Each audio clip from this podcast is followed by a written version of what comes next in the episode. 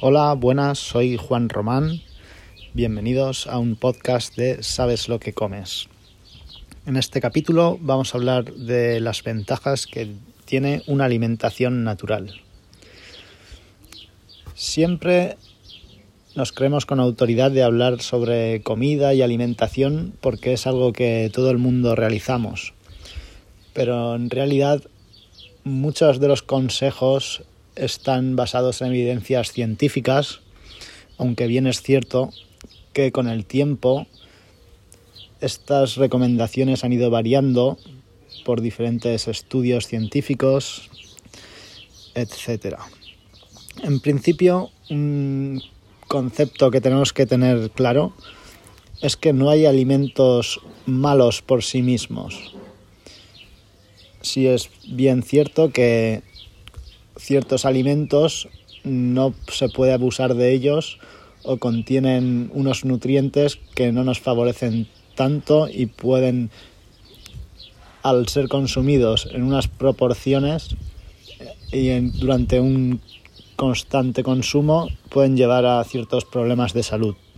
Pero en realidad lo que nos tenemos que centrar es que nuestra dieta, el conjunto de todos los alimentos a lo largo y en un periodo sostenido de tiempo sean equilibrados y mantengan una proporción de nutrientes adecuada. También hay que adecuarlo a nuestra actividad física, a nuestro metabolismo basal, etc.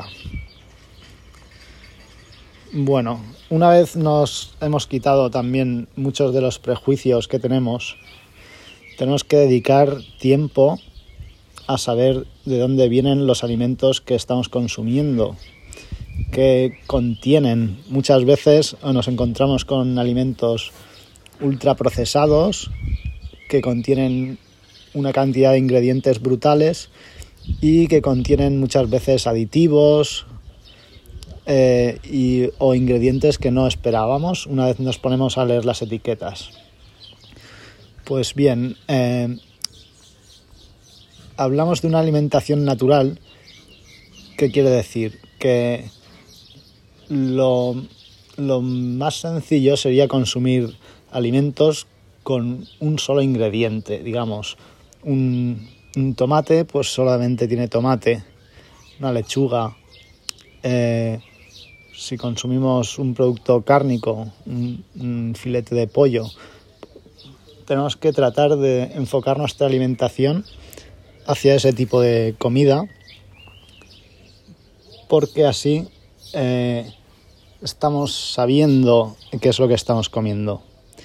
Y aparte, pues también deberíamos conocer un poco mejor eh, cuáles son las condiciones, eh, cómo se han producido esos alimentos. Que cada vez pues tenemos más información como consumidor para acceder a este tipo de información. También es importante eh, cómo es nuestra relación con la comida. Mm, hoy en día, dado el nivel de estrés de trabajo, tendemos a dedicar menos tiempo a realizar la compra de la comida, a cocinar.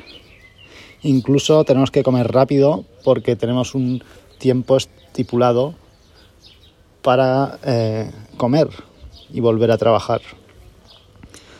Entonces esto hace que nuestra relación con la comida cada vez sea más como algo mm, más insano. Quiero decir con esto que se crean, a veces pagamos nuestras ansiedades, nuestro nuestras depresiones con eh, unas alimentaciones excesivas, muy frecuentes, constantes. Y esto nos va a afectar al fin en nuestra salud y en nuestro cuerpo. Por eso quiero dar este consejo. Dedica tiempo y conocimiento para que tengas una alimentación saludable. Hay que cuidar nuestro cuerpo, ya que es la carcasa que nos va a mantener en este mundo físico. Un saludo y nos vemos en el próximo capítulo.